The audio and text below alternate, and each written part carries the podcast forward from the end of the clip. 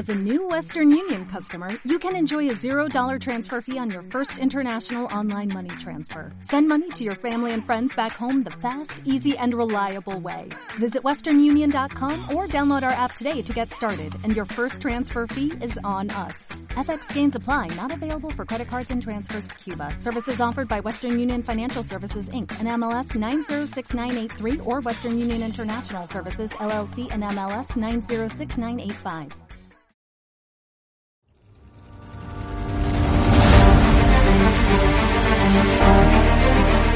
We'll be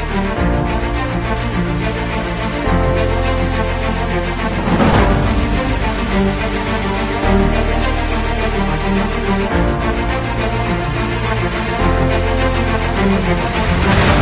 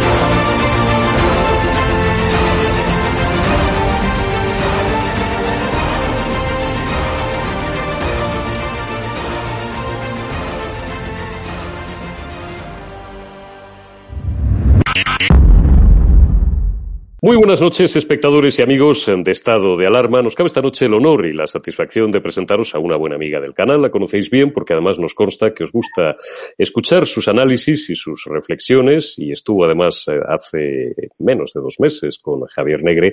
Fue la última vez que tuvimos la suerte y el privilegio de contar con ella en Estado de Alarma. Rosa Díez, muy buenas noches. Hola, ¿qué tal? Buenas noches. Bueno, es usted noticia en estos días porque ha dado, como se decía antes, a la imprenta un nuevo libro, un nuevo libro con un título casi diría yo que brutal, La demolición. La demolición que no es más que, bueno, pues una descripción absolutamente certera eh, de lo que está ocurriendo desgraciadamente en España. La demolición, la gran traición de Pedro Sánchez a la democracia. Insisto, el título parece brutal, pero es que la realidad que describe es brutal. Hombre, yo creo que sí, que el problema no es el título más, eh, más o menos acertado, que yo creo que en este caso además es, acertado y es descriptivo, ¿no? Sino que lo duro, lo verdaderamente dramático es, es, son los hechos, ¿no? Los hechos que demuestran, así lo recojo en este libro que tiene 16 capítulos y un epílogo, que estamos en una situación en la que el presidente del gobierno de España que forma parte de una generación de socialistas borrachos de ambición y de poder, han decidido destruir el sistema del 78. Han eh, decidido, incluso negando a sus mayores, demoler toda nuestra democracia eh, para mm, obtener primero y mantener después un poder eh, absoluto sin ningún tipo de control democrático. Yo creo que los españoles tenemos que ser conscientes de que lo que estamos viviendo, lo que nos está ocurriendo, eh, no solo desde la perspectiva económica, social y sanitaria, sino desde la perspectiva democrática, no obedece a nuestra mala suerte o no es una casualidad, no es ni siquiera incompetencia por parte de nuestros gobernantes que la tienen y mucho y mucha, no solo es sectarismo que lo tienen y mucho, sino que todo forma parte de una estrategia. Cada una de las decisiones que toman van encadenadas y forman parte de esa estrategia de, insisto, demoler el sistema del 78, porque eh, si, no, si no liquidan los contrapoderes democráticos, finalmente tendrán que rendir cuenta no solo ante las urnas, también ante los tribunales. Y eh, yo me he tomado el, trabajo, he hecho el esfuerzo porque creo que es necesario y creo que es una pedagogía democrática que hace falta de reunir los hechos más importantes que se han producido, las decisiones más importantes que se han producido por parte del Gobierno en los últimos dos años, particularmente en este último año que hemos vivido peligrosamente desde todo punto de vista, para que eh, quien lo lea, quien se acerque a esta, a esta reflexión y a esta serie de datos, tome conciencia de la situación en la que nos encontramos. Sería deseable que los españoles despertaran, Rosa. ¿Usted cree que estamos cada vez más cerca de que eso se produzca? Lo digo porque, y charlábamos eh, también ayer con, con, una persona que a mí me merece un tremendo respeto, eh, que fue alcalde de La Coruña, Francisco Vázquez, y coincidíamos en alguna de estas, de estas cuestiones, ¿no? Lo terrible no solamente es que este statu quo, pues, pues eh, sea eh, tal cual usted describe y que, y que las cosas hayan llegado a este punto, sino que sigue habiendo millones de españoles dispuestos a seguir apoyando hasta cuándo a la propia destrucción no solamente de nuestro sistema de derechos y libertades, sino de la nación española. Sí, bueno, es que la nación es eso. Quiero decir que la nación no es un mapa, no es una cuestión sentimental, por lo menos no lo es desde mi punto de vista. Bueno, cada uno puede tener su apreciación sentimental hacia la nación, hacia lo que quiera, pero aquí estamos hablando de la nación de ciudadanos libres iguales, que es la que está en riesgo. El Estado de Derecho es lo que está en riesgo, insisto, merced a una estrategia perfectamente definida y aplicada por un tipo sin escrúpulos que se llama eh, Pedro Sánchez. Eh, me decía usted que hasta cuándo, ¿no? O sea, si estamos más cerca, hombre, más cerca espero que sí, porque, en fin, si no sería terrible, pero no lo suficientemente cerca desde mi punto de vista y, y ahí está mi pequeña aportación, que es este libro, que podía haberse llamado, usted lo decía, Despierta. Este se podría haber titulado Despierta. O sea, en fin, mírate, mira lo que, mira lo que está ocurriendo. Despierta. Es, es, es un grito realmente, ¿no? Eh, un grito con argumentos. Eh, con datos objetivos que, en fin, que se sustentan en las decisiones que el propio gobierno ha puesto en marcha. ¿Por qué hay tantos millones de españoles que aún parece no haberse enterado o que aún no reaccionan. Hombre, pues también lo explico en, el libro. Aquí están ocurriendo un par de cosas unidas para explicar, o tres, para explicar por qué hay millones de españoles que no reaccionan. La primera de ellas es que en España eh, hemos construido una democracia y unas instituciones democráticas y tenemos una democracia homologable con las más avanzadas del mundo a partir de una constitución homologable con las más avanzadas del mundo, eh, pero en España no se ha hecho pedagogía democrática. Eh, en España no nos han enseñado, hay generaciones, muchas generaciones de españoles, sobre todo todos los que nacieron en, democracia y se hicieron mayores de edad en democracia, a los que no, nadie les ha explicado en la educación, en la escuela y desde luego en, en lo no reglado a través de los prescriptores de opinión que la democracia no se defiende sola que la democracia hay que construirla y protegerla y defenderla todos los días. No nos han educado en valores no, en valores democráticos. No, no, no, no, tenemos conciencia de nuestras obligaciones como ciudadanos y insisto de que las instituciones no se defienden solas. Por tanto, la educación en España ha jugado un papel en este sentido decisivo para que ahora, eh, en fin, haya generaciones de españoles que creen que bueno que la democracia la regalan en el supermercado o que con ir a votar cada cuatro años pues ya hemos hecho bastante. La segunda eh, cuestión que explica por qué no hay reacción todavía tiene mucho que ver con la perversión del lenguaje. También dedico un capítulo en el libro a explicar cómo, hasta qué punto la perversión del lenguaje termina pervirtiendo las instituciones y después la propia democracia. Es que en España desde el gobierno y desde todos sus prescriptores de opinión, desde toda la prensa, la inmensa mayoría de la prensa española, que es o pública o concertada, o sea, toda al servicio del Ejecutivo que les paga directa o indirectamente, eh, mm, prescriben un, lenguaje que transforma la realidad. Resulta, resulta que es progresista ser filoterrorista. O sea, si eres eh, filoterrorista, si defiendes a ETA, si defiendes su historia, si haces homenajes a los terroristas, si les pides a los criminales que están en la cárcel condenados por graves crímenes contra la humanidad que se sumen a tu proyecto, si te llamas Otegui y apoyas al gobierno para que Sánchez llegue a ser presidente y para que se mantenga después, eres progresista. Y como progresista es bueno, porque todo el mundo sabe que lo progresista es lo bueno, porque conduce al progreso de la sociedad, pero ojo, lo progresista y la izquierda no son lo mismo, ¿eh? progresista eh, no significa ser de izquierdas. Eh, nada más reaccionario que las, las decisiones que está tomando el gobierno que conducen a la desigualdad entre españoles. Bueno, pues el lenguaje progresista es eso. Progresistas son los, los, eh, los golpistas, son progresistas, son de izquierdas porque han pactado con ellos progresista, eh, resulta que en el lenguaje, mm, en fin, perverso, en la perversión del lenguaje, resulta que la crítica es bulo. Si criticas al gobierno, es un bulo.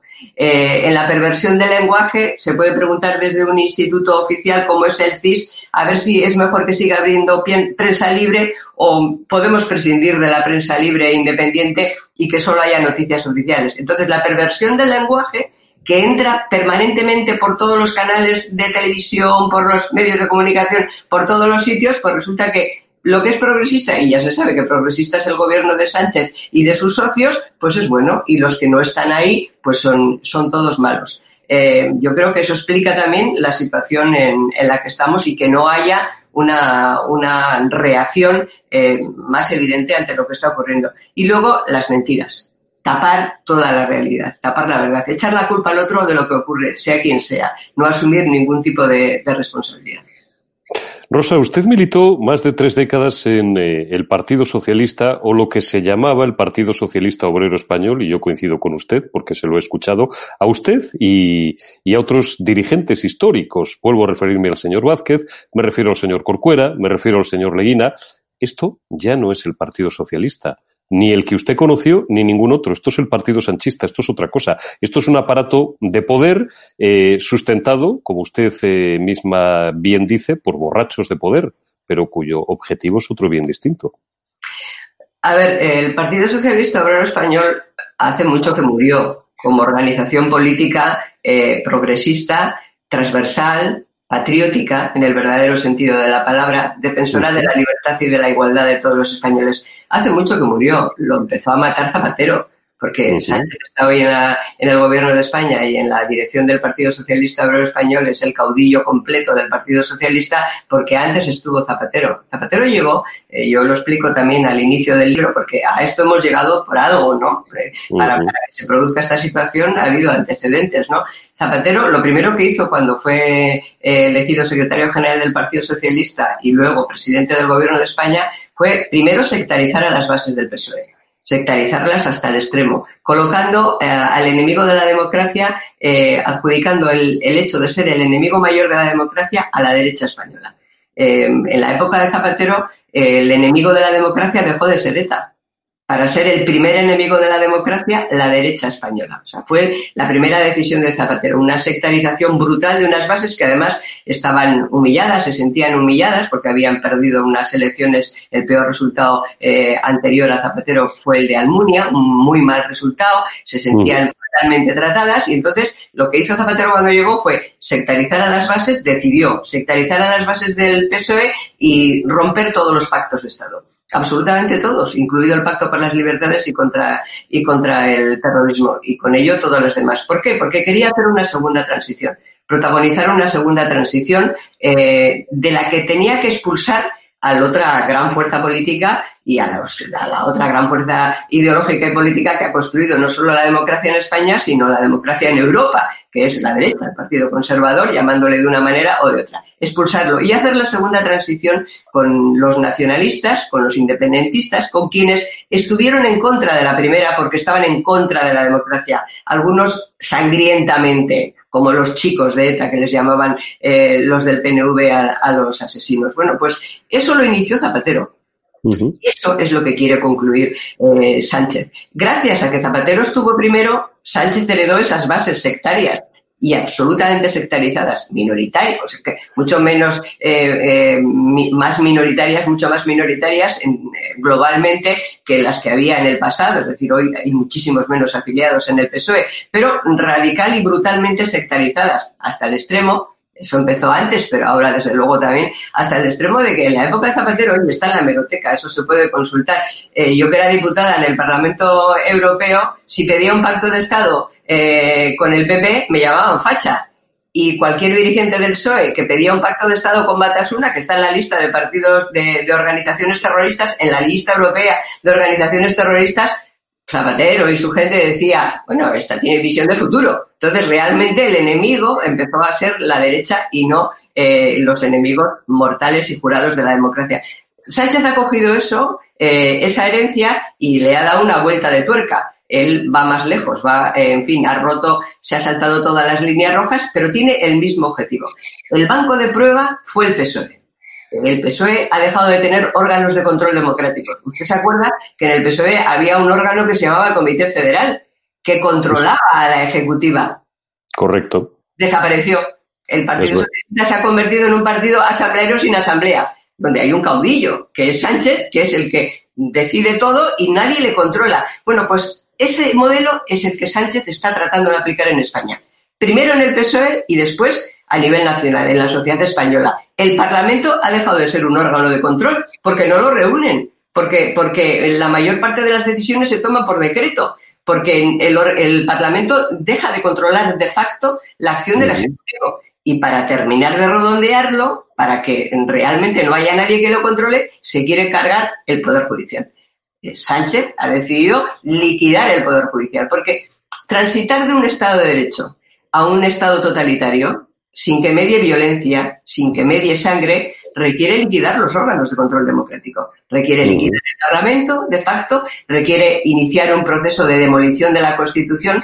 Acuérdese que el ministro de Justicia explicó en las Cortes que estábamos en un proceso constituyente. O sea, como si hubiéramos votado en las elecciones ir a un proceso constituyente, cambiar la Constitución sin que los españoles eh, tomemos decisión requiere establecer una mesa eh, con los eh, golpistas catalanes en los que toman, en las que se acuerda tomar decisiones que afectarán a todos los españoles y requiere cargarse la justicia, requiere iniciar un proceso de liquidar eh, la justicia. Es la única manera, si estamos en un Estado de Derecho, de transitar hacia un Estado totalitario cuando no hay media violencia. Y en eso es en lo que están. Y a eso es a lo que yo dedico este libro, a explicar que todas y cada una de las decisiones que está tomando, todas y cada una de ellas conducen a eso. La demolición, eh, acaba de referirse usted a un personaje que a mí me parece particularmente inquietante y peligroso, que es el señor Campo, ministro de Justicia, eh, con rostro amable, pero que sí se puede considerar uno de los arquitectos de esta demolición que usted describe. Insisto, un individuo muy peligroso que está coayudando, y enlazo con Zapatero, que es que es una figura que a mí me provoca, eh, a una venezuelización de España, valga el palabra, a la que caminamos a más velocidad de lo que la gente puede imaginar. Tal vez por eso, y no sea casual, que Zapatero haya terminado siendo un mercenario de un régimen criminal, como es el régimen de, Nicolás Maduro. ¿Usted cree que este es el sueño de algunos de nuestros dirigentes ahora mismo? El sueño, pues es que no hace falta que lo confiesen, si es que contra hechos no valen opiniones. El sueño de Sánchez es eh, ser el caudillo de España, de la España del siglo XXI. Eh, el sueño de Sánchez es tener poder, el poder por el poder, sin control democrático. Ese es su sueño. Pero, eh, a ver, pero no es que yo lo diga, es que mm, todas las leyes, todas las decisiones que está tomando conducen a eso.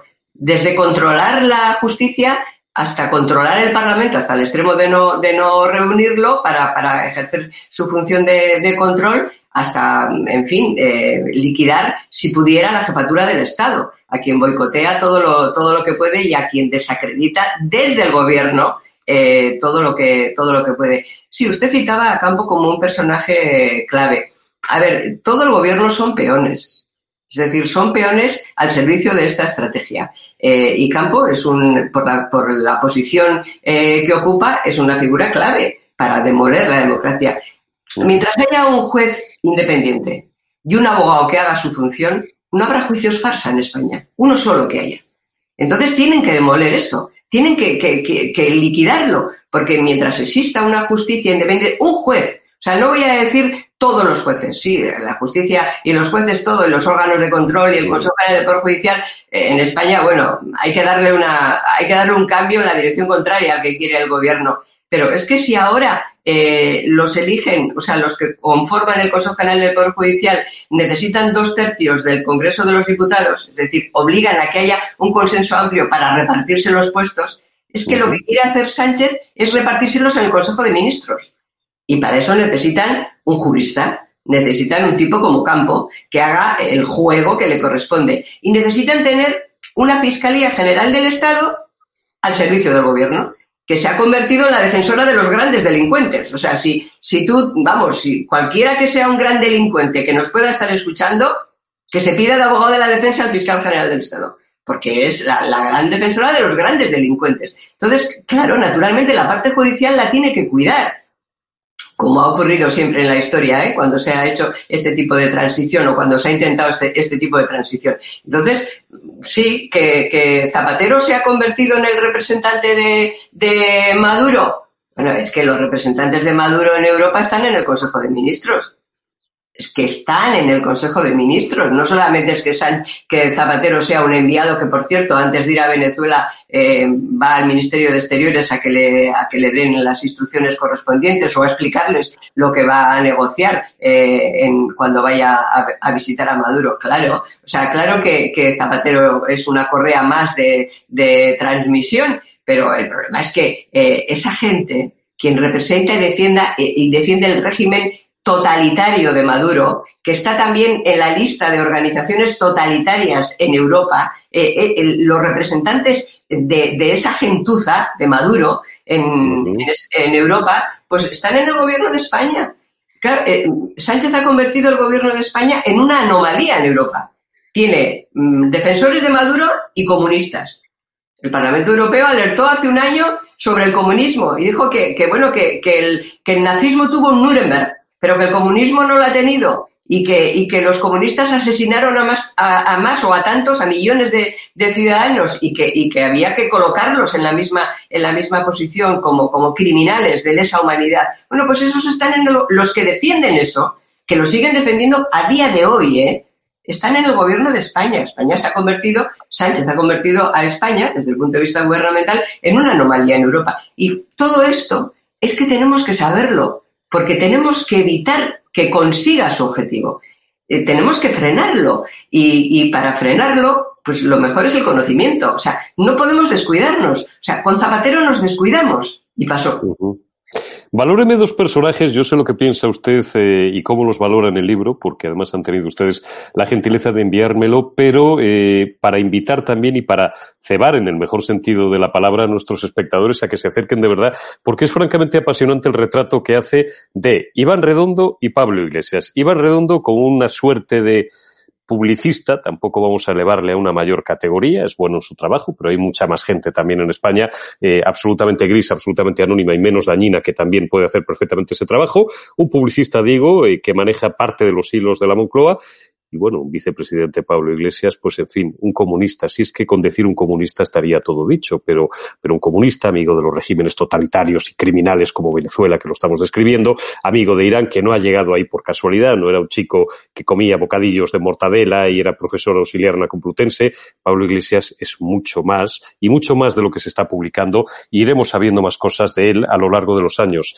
Estamos en manos de estos dos tipos, Rosa. Bueno, a Pablo Iglesias lo describen sus hechos, sus actos o sea, no, hace falta, bueno, acercarte a él con una emoción u otra, que te caiga más o menos simpático, ¿no? Eh, bueno, lo describen sus actos. Es un cómplice de, un gobierno totalitario, de gobiernos totalitarios, también buenas relaciones con Irán, eh, cómplice pagado, por cierto, por gobiernos totalitarios. Digo pagado como se está demostrando ahora en un montón de juicios están saliendo. O sea, ¿cómo, no van a querer liquidar a la justicia si les, les, van a sentar en los tribunales? O sea, si es que la mitad del gobierno es de, es de guardia, de juzgado de guardia. O sea, es de juzgado de guardia. Bueno, entonces le describen sus, sus hechos, su, su, forma de actuar, sus decisiones políticas y los aliados que busca y con los que se encuentra cómodo. Pero mm, vamos a ver, a Pablo Iglesias le ha hecho vicepresidente Pedro Sánchez. Correcto. Es decir, lo ha hecho vicepresidente Pedro Sánchez. Y no lo ha hecho porque no le quedara otro remedio, digo a Pedro Sánchez, que elegirle, porque haya intentado otro tipo de gobiernos y tal, y no le haya salido. Que por cierto, aunque no le hubiera salido, como decía Camille, eh, si para conseguir determinados objetivos eh, tienes que hacer determinadas cosas, lo que tienes que revisar es el objetivo no solamente, no solamente el, la, la, compañía. No, no, a este le ha elegido porque le ha gustado. Acuérdese que se presentaron, porque le gusta, vamos, porque es muy como él, o sea, porque realmente no tiene límites, ni tiene prejuicios, ni tiene, ni tiene ningún tipo de raya roja, ¿no? Es el poder por el poder. Eh, bueno, pues eh, acuérdese que se presentó a las elecciones Sánchez jurando que nunca haría un acuerdo con Podemos. Oye, a las 24 horas de, cerrarse las urnas tenía el gobierno de coalición hecho. O sea, que quiero decir que, es un mentiroso patológico, digo Sánchez, que no miente más por falta de tiempo y porque a lo mejor tenía que esforzarse un poco y no puede copiar y entonces no sabe cómo hacerlo, pero realmente eso, eso es así. Entonces, em, en fin, Podemos Iglesias se describe por, por, sus, por sus actos. Por cierto, está ahora mismo sometido a un montón de procesos judiciales por corrupción. ¿Eh? Por corrupción. O sea, y es el vicepresidente de, Sánchez, que supuestamente llegó al gobierno para, para limpiar y para regenerar la democracia. Y luego está eh, Iván Redondo. Em, dice usted, bueno, hay, hay publicistas más brillantes, a lo mejor no es para tanto. No, si el problema es que sea más o menos brillante, el problema es que en esta situación, que es la más grave que ha sufrido España desde que vivimos en democracia, la estrategia la marca un publicista. O sea, el, gobierno de España está dirigido con un criterio publicitario. O sea, la marca un publicista, es el que marca lo que cada día tiene que hacer o decir Sánchez y todos sus, sus secuaces. Este es el drama. Y, pero no es un publicista más o menos bueno, no, no, es un publicista que ha adoptado los 11 principios de Goebbels, los principios de la propaganda. Y en. España la publicidad ha sustituido a la información y la demoscopia ha sustituido a la democracia. Y lo que se aplica son los principios de la propaganda de Goebbels, desde agrupar a todos los adversarios en uno solo, las derechas, la ultraderecha, el trifachito, todos los adversarios agrupados en oh. uno solo, desde eh, echar la culpa al otro de todo lo que ocurra y cuando, la, cuando, en fin, la verdad te descubre que, que, que, tú has hecho algo malo, inventarte verdades alternativas. Mire usted la sesión de control de este miércoles en el Congreso de los Diputados. No es la sesión de control al gobierno, es la sesión de control a la oposición. O sea, han pervertido la institución mm. hasta ese extremo. Y otro principio de Goebbels que aplica permanentemente el publicista eh, al, a sueldo de Sánchez es eh, ese principio en el que se establece la acumulación. Es decir, cada día un montón de escándalos para que cuando estés reaccionando sobre uno de ellos tengas otro sobre la mesa, de forma que no te da tiempo a, contestar, a argumentar contra lo último que ha ocurrido y se te olvidan, por así decir, las cosas. Por eso también he hecho este esfuerzo de poner negro sobre blanco algunas de las cosas más importantes para que los árboles no nos impidan ver el bosque, para que veamos que hay una estrategia en que las víctimas de la estrategia somos los ciudadanos, los derechos de ciudadanía. Las víctimas de la estrategia de Sánchez somos todos los españoles, no los partidos políticos, todos y cada uno de los españoles. Y ante eso es ante lo que yo pido que se reaccione. Nos quedan unos minutos todavía, Rosa. No voy a ser tan tópico de preguntarle pues lo habitual. ¿Cuál sería la solución? No, no, la solución usted acaba de hablar eh, o acaba de pronunciar un, un verbo que es reaccionar. ¿Quién debe liderar esa, liderar esa reacción? No, vamos a dejar de buscar líderes, si le parece. O sea, cada uno de nosotros, eh, a ver, mm, es que esto no va de... No, no, si puede ser un liderazgo colectivo, pueden ser todos los ciudadanos, a lo mejor. No, es que en todo caso, cada uno de nosotros tenemos algo que hacer. Lo primero, tener eh, información porque es verdad que hay prensa, eh, en fin, al servicio del régimen, absoluta, la inmensa mayoría, pero hoy más que nunca tenemos muchas posibilidades de, informarnos. La primera de ellas, eh, tener información. La segunda, no minusvalorar lo que está ocurriendo. Usted citaba antes Venezuela. Dice, ¿esto se va a parecer a, Venezuela? Es que llevamos un ritmo, una velocidad que, bueno, que, en fin, que eh, en Venezuela tardaron 10 años en, destruir eh, los contrapoderes democráticos. Aquí en dos años nos hemos cargado, estos se han cargado un montón eh, de, grandes logros de lo que fue la transición y de lo que es la democracia española. Claro, que puede ocurrir, de hecho está ocurriendo. O sea, no quitarle importancia a lo que está ocurriendo. La tercera es no resignarnos, porque es otra, ¿no? Que hay mucha gente que dice, bueno, pero ¿qué podemos hacer? Usted mismo la pregunta, no es que me lo dijera así, porque yo creo que me lo hace para provocarme, pero, pero eh, dice, bueno, ¿tenemos que esperar un Mesías? No, no, no, no, no hay que esperar un Mesías, porque la gente dice, bueno, yo desde mi casa, yo sola qué puedo, o yo solo qué puedo hacer. Bueno, pues, o sea, primero puedes eh, negar la mayor, es decir, no lo van a conseguir, o sea, no, no, no, no estamos condenados, podemos reaccionar, debemos reaccionar. Esto es una reacción, que usted y yo estemos hablando que ustedes tengan un canal en el que reaccionan, que haya multitud de, ciudadanos que cada día y a su nivel están ya hablando de, de lo que está ocurriendo en España, que nos neguemos a que nos cierren nuestras cuentas, que escribamos, que haya mucha gente que vaya y compre un libro como este, que hay otros muchos, pero como este. Ayer me decía la editorial, eh, han iniciado mm. Ya la segunda edición, eh, eh, se ha puesto en marcha la segunda edición. Hay mucha gente con ganas de, de saber, o sea, reaccionar. Y oye, una cosa súper importante, dentro de nada podremos salir a la calle. Y tendremos que salir por millones, a defender la democracia, a defender nuestras instituciones, no solo a gritarle eh, al gobierno, sino a la calle a defender nuestras instituciones, como hicimos en el pasado, ya lo hemos hecho. Oye, que Zapatero quiso que el plan Ibarreche se aprobara como si fuera una reforma del estatuto. Y hubo centenares de miles de personas, más de 100.000 un día en San Sebastián, que salieron a la calle con una pancarta detrás de Bastalla que ponía por la Constitución y por el Estatuto, que no salíamos a insultarles, que no salíamos, no nos salíamos a defender las instituciones. Y bueno, y cuando el gobernante se dio cuenta de eso, pues reculó. Entonces, a este hay que salir también a la calle. Y hay que, para estar dispuestos a salir, primero hay que estar informados y esperar a que llegue la oportunidad. Porque la pandemia, que es un drama y es una tragedia para todos los españoles, eh, para Sánchez es una oportunidad y él la está aprovechando como una oportunidad para acelerar todo ese proceso en situaciones normales ya estaría, en fin, no, no, no hubiera podido hacer lo que está haciendo. Mira, eh, hace, en el mes de febrero, eh, presentamos en Madrid una iniciativa que se llama Unión 78, que es, por así decir, el basta ya a nivel nacional, ¿no? Que no tiene otro objetivo que sacar a la gente a la calle. En aquel caso, íbamos a sacarles contra la mesa, para enfrentarnos a la mesa que había constituido el Gobierno de España con el Gobierno de Cataluña, pero era para defender nuestros derechos de ciudadanía, para que una parte de los españoles no decidan por todo. Llegó la pandemia, no pudimos salir. Bueno, habrá que salir. Yo cito Unión 78, pero vamos, o sea, como uno más eh, de los instrumentos que nos pueden permitir salir a la calle y tomar de la solapa a cada cual y obligarles a comportarse. Obligarles a comportarse. Frenar a unos y obligar a comportarse a otros. Porque lo primero que hay que hacer es echarlos a los que están colonizando las instituciones para pervertir el sistema democrático y para liquidar el sistema del 78. Y lo segundo que hay que hacer es tomar de la solapa a los demás y obligarles a comportarse.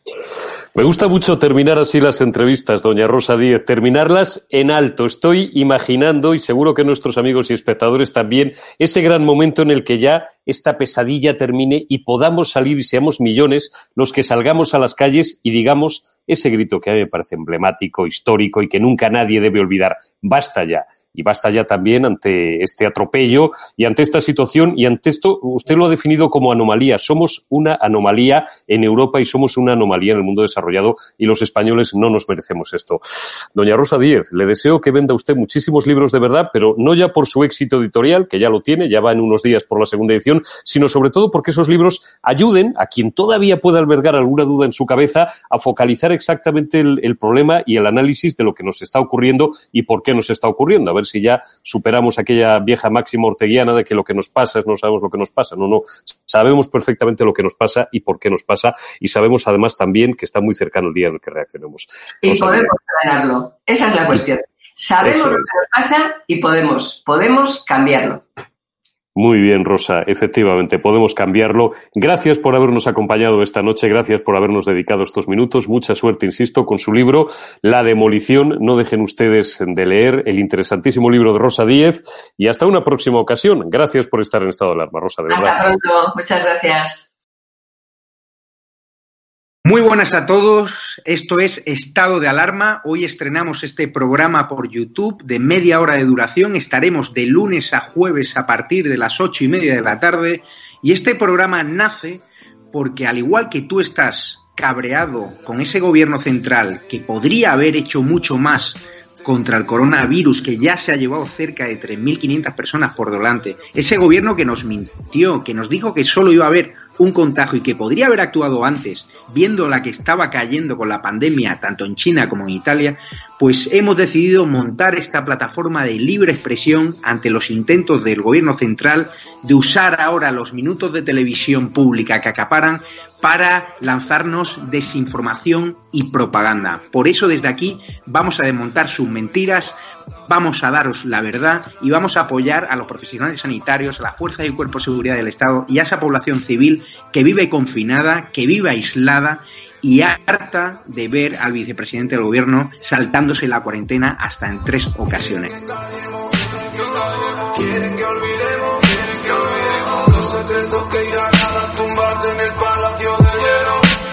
Muchas almas vuelan a diario, millones de velas en los santuarios, demasiadas cruces en el calendario, un país entero contra un adversario, hospitales con mares de voluntarios, todos los balcones en mi barrio, aplausos que se escuchan hasta el planetario para ángeles vestidos de sanitario. No se está costando respirar. Nuestro mundo paró de girar. Ya. Ellos no nos cuentan la verdad.